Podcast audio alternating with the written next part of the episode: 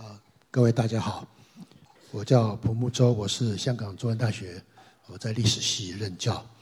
啊，我自己的研究呢，啊，基本上是古代史，尤其是古代的埃及，古代中国也做一些。呃，今天很荣幸呢，有机会来跟各位谈一下古代埃及。埃及的地理位置，古代跟现在是一样的，就是在东北非洲的东北角吧。那它的右边跟这个以色列现在的以色列很接近，它的上面啊是土耳其和希腊。呃，我的第一句话就是说，埃及是一段不断被重访的记忆。埃及的历史跟所有的历史一样，都是由记忆所造成的。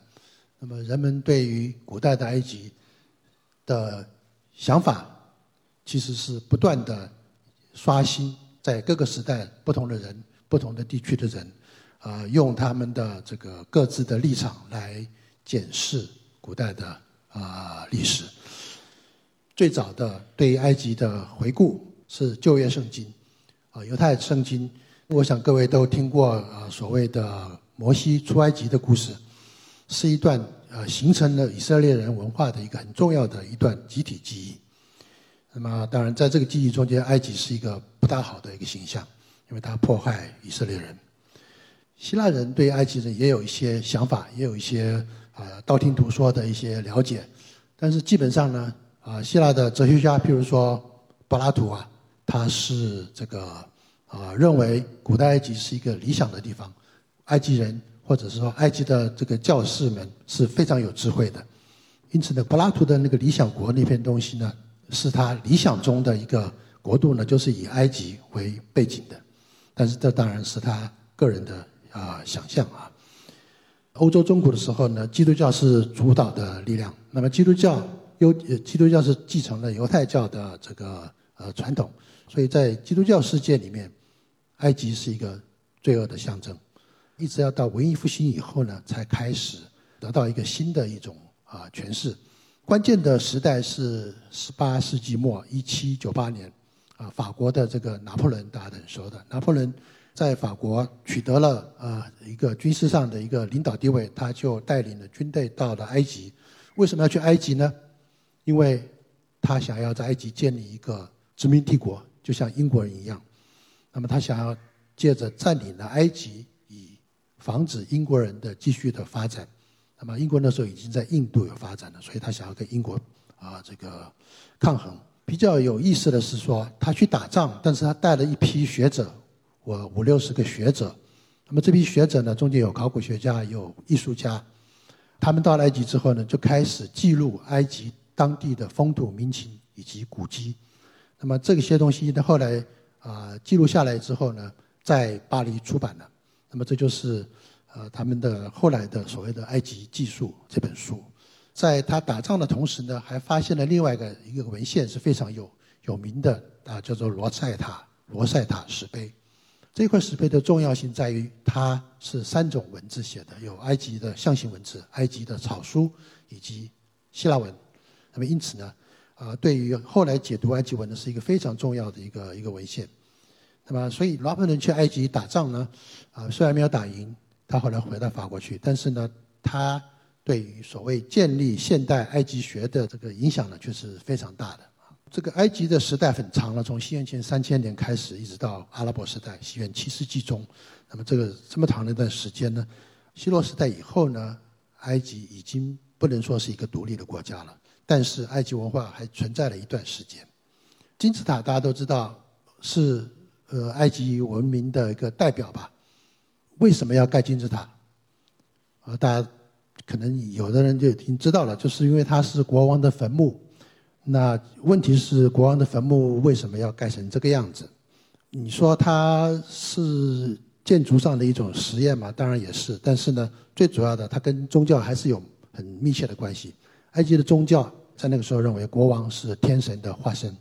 在地上的代理人，这个右边这个图像呢，可以看得到，这是第四王朝的一个国王，他的背后呢，头的后面有一只老鹰，这老鹰呢其实是天神的这个图像，那么因此这个图像就代表着国王就是那个老鹰，也就是那个天神，就是二者合一的一个表现。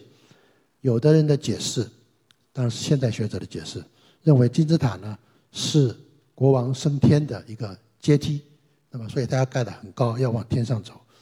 那么这个说法呢，呃，在文献中间有一点点的记载，但是不完全，所以我们只能说它是一个啊可以相信的某一种解释。除了宗教之外，我们要从建筑的角度来看，古埃及的从王朝一建立起来，国王就得埋在一个很大的坟墓里面，所以它最早的坟墓的样子呢是这个叫做长方形的砖石墓，用啊主要是泥砖和石块所形成的。从那个长方形的砖石墓到第二个阶段，就是阶梯式的金字塔，它是把好几个长方形的砖石墓叠上去，像叠蛋糕一样的叠上去。再下一个阶段呢，才是变成一个单独的一个一整块的，像个三角锥的一样一样的一个东西。现在各位看到的这叫做折角金字塔呢，是第四王朝初的一个金字塔。那它之所以折角呢，其实是因为它。计算的有问题，当时人的那个算算那个角度哈，算的太高了，是吧？因此呢，到了一半的时候呢，不得不改变这个政策。如果照着原来的角度上去的话，那个可能会塌掉。从那个折角到金字塔，真正所谓的我们说的正呃正金字塔呢，是在第四王朝的中后期，这个是我们大家所熟悉的金字塔。现在问题上就是说金字塔怎么盖的，这是大家常常问到的问题。呃，实际上呢，我们大概很难有一个百分之百完美的答案，因为目前为止，没有人敢说他已经解决了这个问题。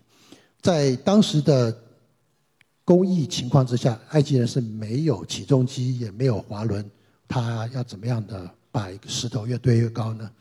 那就是简单的来说，就是说，埃及有很多人，那么你有很多人的话，就大家一起用力吧。所以就是一个是推的，一个是拉的，那么要有一个斜坡，你就可以把那个石头呢从低的地方往高的地方拉。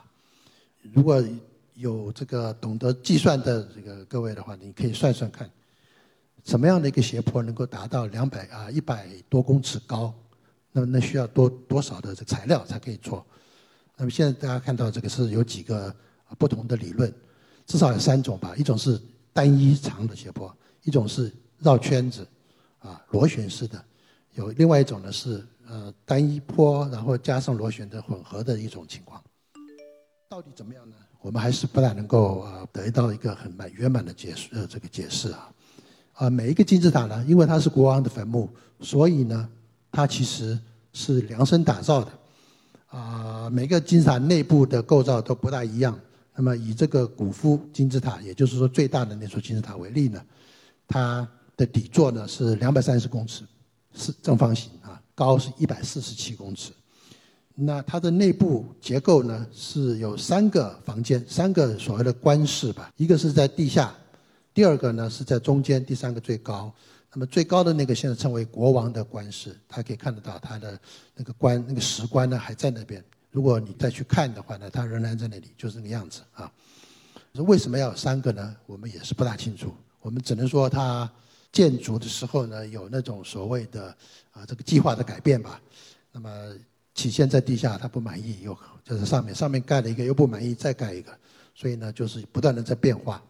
就是最近看起来的样子，就是去年的这个照片看起来就是这样子。大家可以看得到，这个金字塔它下面的石头比较大，越往上呢石块越小。这石块呢，据估计大概有两百三十万块，这一个金字塔。那其他的金字塔可能当然会少一点了，这是最大的这个两百三十多块金字塔要花多久时间堆上去啊？那么这个就是也是一个问题啊。那么专门研究金字塔的学者估计，大概是要五千个工人不停的工作十五年，大概可以完成。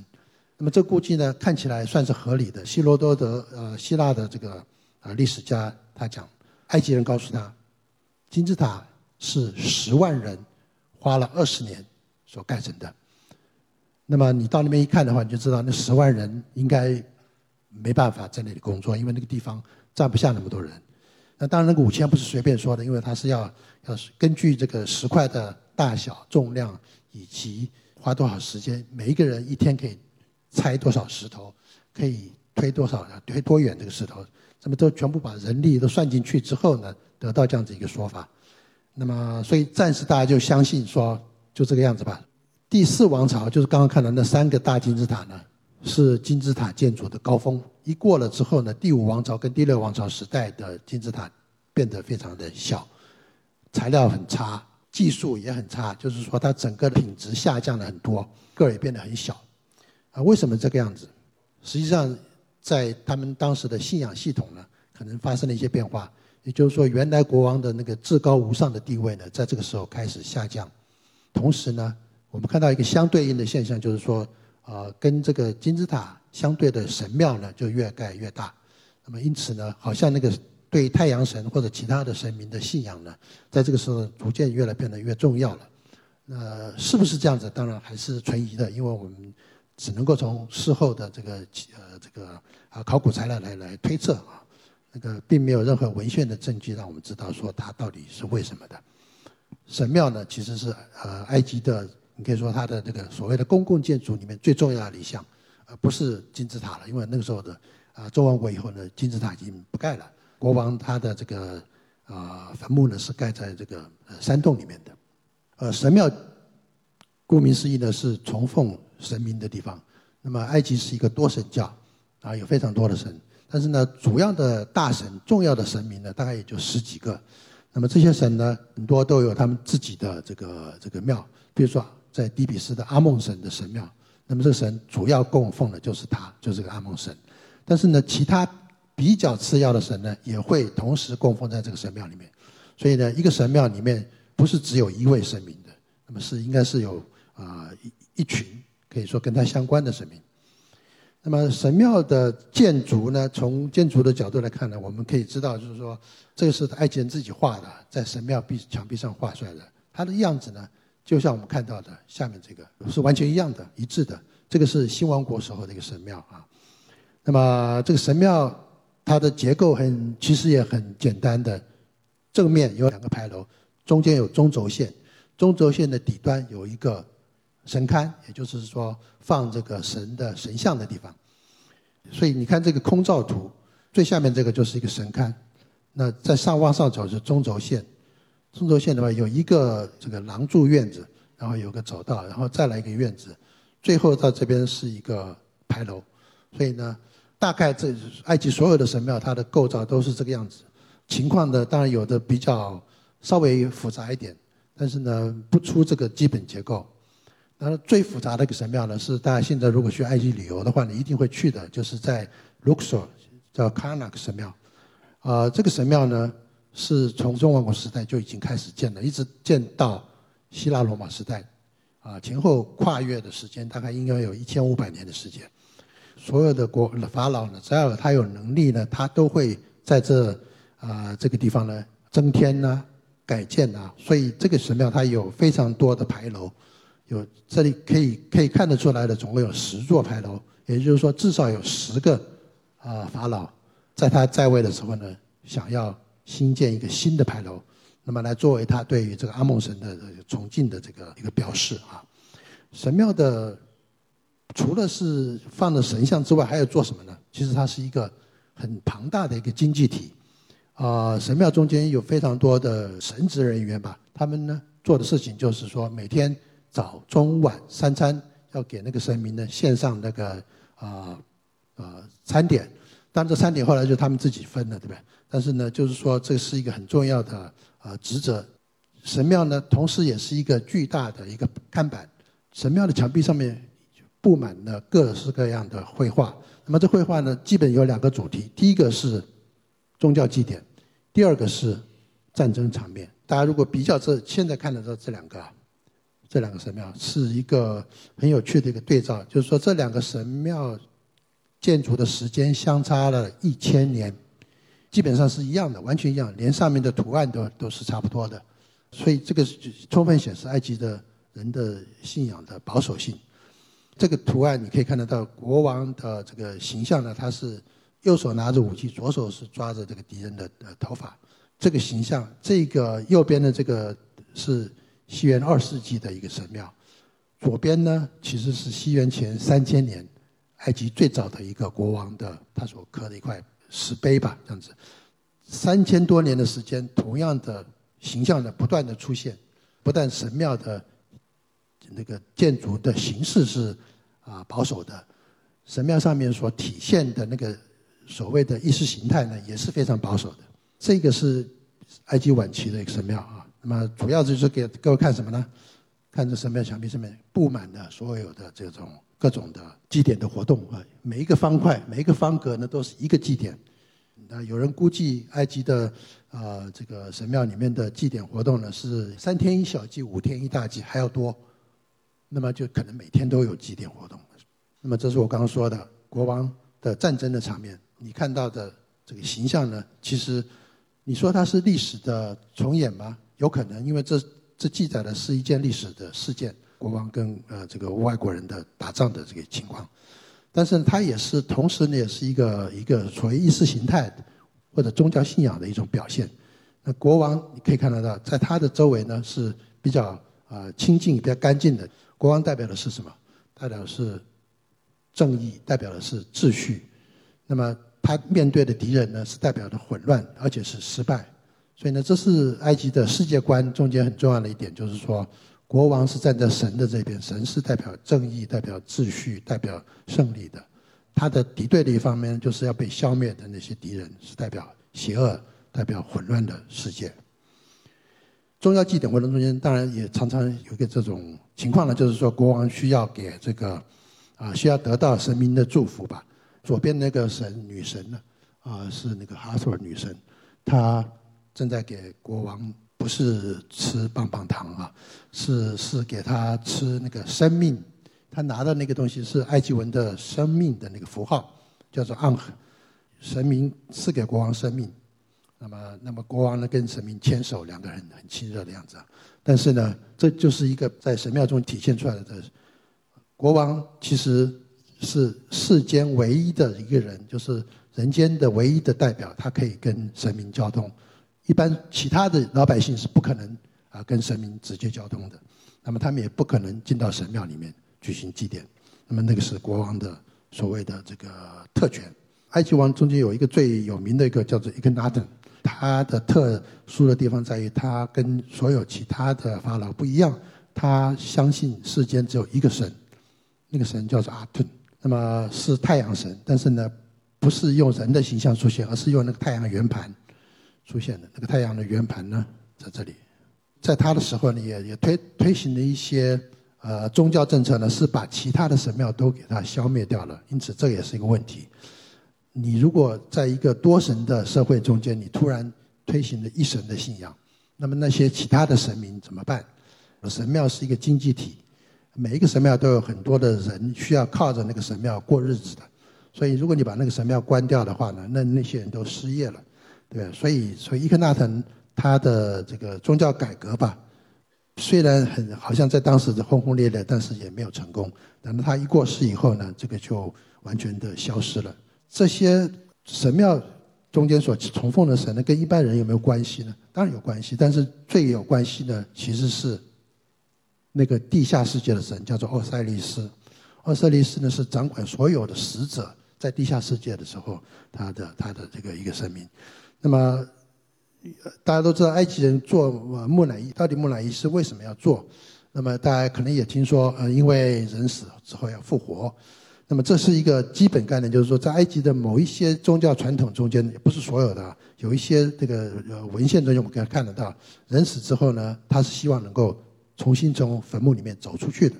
那么这当然就是表示说，他们相信人死后还有某种存在，那么包括灵魂的存在。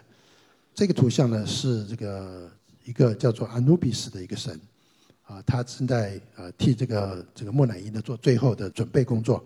这木乃伊已经制作完成了。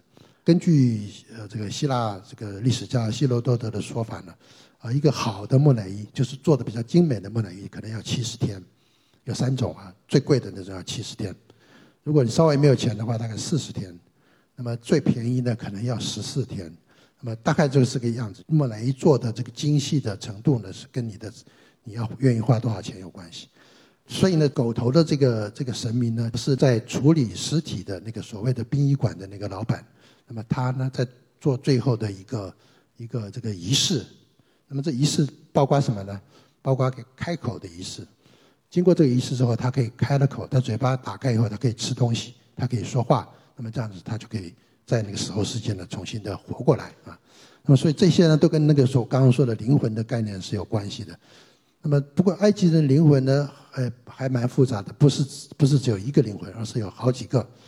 一种呢是人形的，完全他的人的原来的样子，那是他的雕像放在坟墓里面。一种呢是八，就是说人头鸟，它是在坟墓坟墓内外飞来飞去的，但是不会远离坟墓，啊，可能是要保护那个死者。另外一个阿，就是一个露丝鸟的形象，那么它呢是会飞离开坟墓到天边去跟它的祖先们在一起。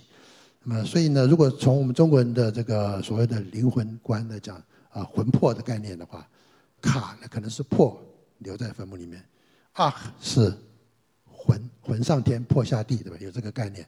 埃及人有这样子三个不同的关于灵魂的概念呢，其实是呃说明了他们对于人所谓构成一个人的最重要的因素呢，可能有不同的想法。有的是物质性的，可以吃东西；有的是精神性的，飞走；那么有的是情感性的，这个把呢在这个坟墓周围呢不愿意离开啊。刚刚看到那个木乃伊做好了之后呢。有钱的人就放在这个木棺里面，人形棺。这人形棺当然是啊，中王国以后才比较流行。早期的时候也就是一个方长方形的盒子。那个人形棺里面呢，可能有一层，可能有两层。那么那个图腾卡门就是最有名的那个法老，他是有四层。木乃伊呢，不只是人做木乃伊，还有动物也做木乃伊。动物之所以做成木乃伊，还是宗教性的作用嘛，就是说为了崇奉那个狗头的神跟那个猫头的神。把这个狗跟猫呢做成木乃伊，然后放在神庙里面作为呃这个祭品。那么在我们如果看这个一般的呃谈埃及文化的时候，我们大概通常啊把这个宗教的部分的都比较啊强调。但是呢，实际上埃及人也是人，对不对？还有普通人的快乐，有痛苦，也有希望。那么他们的一般人过的日子是怎么样呢？先讲家庭好了，埃及的家庭基本上是一夫一妻，除了当然在这个呃这个国王的这个王宫里面呢，可能会有妾，但是呢也不会有两个皇后。这个图呢是教王国时代的一个书记官吧，他的一个所谓的家庭的雕像群啊，夫妇两个跟两个小孩。通常埃及的这个理想中小孩是不穿衣服的，所以你可以很容易分辨他是男的女的。但还有另外一个很容易分辨的是颜色，女士是白色的，男士是棕色的。这不是说埃及女生都这么白哈，不是，那她是铺了粉，对不对？但也不是，就是说这是一个也也是一个意识形态的一个表现，就是说女士是在家里面不晒太阳的，男的是在外面田里面工作晒太阳的，所以呢，两两个人的肤色呢会有不同，他们的雕像。或者画像中间的这个表现呢，永远是男的站在那儿，两只手放在旁边；女的呢是一只手扶着他的肩膀。那么这是标准的这个形式。后面所代表的所谓的这个意识形态是什么？当然就是女的是扶着男的，对不对？扶着他，不要让他不摔跤还是什么？那么站的时候呢，他也站的稍微后面一点。男的呢，一只脚往前伸。女的那个脚就稍微厚一点啊，所以男的是主动的，女的呢是静的啊。那么同时呢，在他们的面前呢还有家人。这一张图特殊的地方有两点：第一点，他有两只宠物，有两只狗，他们家养了两只狗。啊，第二点，这个人呢，他名字叫做 Nehes，Nehes 在埃及文里面叫做黑人，他其实是一个外来的，他是努比亚那边的人，到了埃及。在埃及工作，在那边生活、结婚、生小孩，然后呢，最后死在埃及。那么他的工作是什么呢？他手上拿了一个长的弓，他是当时的那个呃埃及的那个警察部队小队长这样子。另外，刚刚谈到的这个伊克纳特这个国王，那么这是他们的全家福。在埃及的这个国王的相关的这个壁画中间，这一幅可能是唯一的一幅国王愿意把他自己的。啊，私人的照片拿出来给别人看的这一个，其他时候有关国王的这个这个这个形象都是非常的呃庄严的、肃穆的，做正在做各种的祭典活动的，没有这种啊家居生活的啊。那么在坟墓中间也是有非常多的，就是说生活方面的各种的呃表现啊。那么这个是埃及啊艺术中间的最常被人家提及的，就是新王国之后的埃及的墓葬。这个墓葬呢，不是国王的墓葬，而是具有某种身份的啊政府官员。他们的墓葬里面会有这种跟生活相关的各种的呃这个表达的这个情景哈，应该是说他们日常生活中欢乐的这种情况。当然，大家看到那个时候呢，可以看到有一个问题可能就会出现，就是说，如果你看这个埃及人的这个绘画，大部分的人都是眼睛都是这个样子，对不对？他虽然是侧面，他的眼睛是正面。所以这个当然是不合我们现代人的这个所谓的啊透视原理的。这是一个贡品的桌子，这个桌子呢，大家看到桌子桌面就是最底下那一那一套，那个最底下那条黑的，这就是桌面。所以呢，最下面这排呢，是你在贡品桌前平行的看过去的情况。第二排其实是在后面，你应该看不到，因为它在后面。这个第三排呢是在更后面，所以这个桌子上其实是摆了三排的东西。之所以我们现在可以看得到呢，那就是因为埃及人认为，画一个供桌呢，不是你看到什么，而是他要你看到什么。他要你看到的就是上上面所有的东西都在上面。所以那个视角呢，是视角的转换，一个是正面的平视，一个是上面的直视，九十度、一百八十度的一个一个转换。那么这是一个基本的啊埃及绘画的一个构图原则。所以各位以后如果去看呃埃及的壁画的话，你可以从这个原则，你就会发现一些很有趣的现象。这个也是人站着的时候，胸膛是正面的，但是头是侧面的。所以这两个呢是交交替的，从不同的视角来看的。这个是很有名的一幅这个理想的庄园啊，埃及人那时候喜欢养葡萄，种葡萄做葡萄酒，所以呢上面是葡萄藤，采葡萄以后呢在这里。采成葡萄葡萄汁，葡萄汁完了以后呢，装罐，啊发酵，发酵完了以后装到船运走，啊，所以这是一整套制作这个葡萄的一个一套呃这个工序。它是麦子，麦子采了以后呢，当然就是要用驴啊，当时还没有马，驴是最重要的这个一个交通工具、运输工具。那么一直到现在，如果你去埃及的话呢，在路上还常常看到这个驴子啊，这个是畜牧，对吧？畜牧的话呢，就是。各种的牛的牲口要需要算它的牲口的数字，啊，每过两年要算一次。那么假设你家的牛生了小牛的话呢，需要记录下来，那么这样子可以得到一个呃抽税的一个一个一个基础。埃及的壁画中间还有很多外国人，啊，不只是埃及人，还有外国人。那么这外外国人呢，有的是从希腊那边过来的，有的是从西方的利比亚那边过来的，在这个这样子的日常生活的。欢乐的或者什么样的一种气氛中间，到最后总会啊遇到一个最后的结束，就是死亡，对不对？对于有钱人来说呢，送葬必须要做的很呃荣耀，对死者才是一种尊敬。因此呢，有一有一群人是被雇来职业的，专门来哭的哭丧者，因为主人已经欲哭无泪了，对吧？所以就是需要有一群人来哭得很大声，表示他们的哀悼。那么这个情况呢，在世界其他地方也还存在。当然，就是说死了之后干嘛呢？这个是最重要的一个了解他们的人的这个所谓的道德、所谓的社会伦理的一个很重要的一个一个点，就是说死后审判的概念。人死之后要去到地下世界，地下世界的主宰是奥赛利斯，就是右边那个青色的脸的这个神明坐在这了。那么死者，这是那个死者，他呢需要在这个一个天平上面呢，把他的心脏，他心脏在这里量一下，跟这个真理。真理这个字呢，啊，埃及文的说法是羽毛这个字，啊，同一个字，啊，所以呢，心是必须跟那个真理是同等的，就是说你没有说谎，没有做任何坏事，这样子的话，你可以通过那个审判，可以在那个死后世界去过所谓的幸福的日子。那么死者之书呢，就是说啊，一个特殊的一种随葬品，这是死者在奥赛利斯面前啊忏悔。的一个一个一些说辞，但是他不是说他犯了什么错，而是说他没有犯什么错。那么这跟当然跟后来我们所了解的这个基督教或者天主教的这种到神父面前忏悔的那种刚好相反，对不对？天主教神父忏悔是说你你承认说你犯了很多错误，然后呢上帝会赦免你。但在这里呢，你说你什么错都没有犯，那么因此呢，上帝也就相信你。那么这是这个埃及人的这一套逻辑哈。最后就是理想的死后世界，好像过的日子仍然是耕田呐。然后割稻、收稻子啊，什么好像跟他活的时候也没太大太大差别。但唯一的差别是什么呢？你在死后世界会跟地下的一些神明来往，这样子就是说，跟你在活着的时候呢，还是有有不一样的啊。也是我们从一个现代人角度来看的。那么，现代世世界中间，埃及是不是就不存在呢？在一般人的概念里面，好像跟我们好像又很熟悉又很陌生哈。那么，其实，在欧洲从十九世纪中以来，已经有这个所谓的埃及迷、埃及迷这样这个东西。